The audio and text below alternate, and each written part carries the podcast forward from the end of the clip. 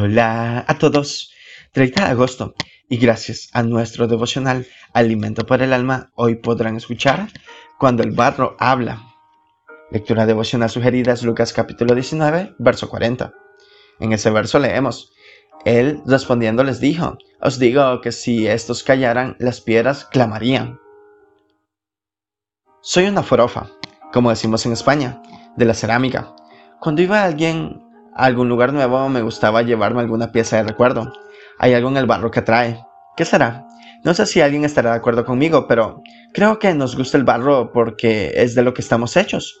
Llevamos a los niños a una playa o río y enseguida llenarán un charrito con agua y lo mezclarán con arena para hacer un castillo, una figurita, un puente, cualquier cosa, pero tocar barro es agradable.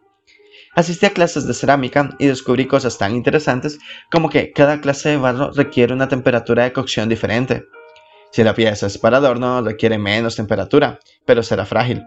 Hay barro más resistente que requiere mucha más temperatura, pero será una pieza bella, útil para muchas cosas y tan dura como la piedra.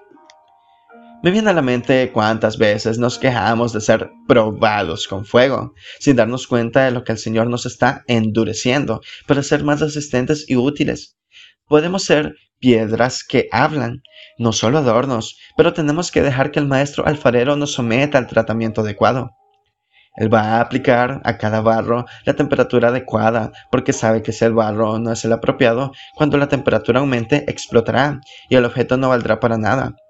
Cuando el alfarero escoge el barro y la temperatura adecuada, el objeto será bello y útil para darle la gloria que merece. Devocional escrito por Marta Arenzana Iván en España. Si las piedras hablaran, hablarían de Jesús. Muchas gracias por escuchar.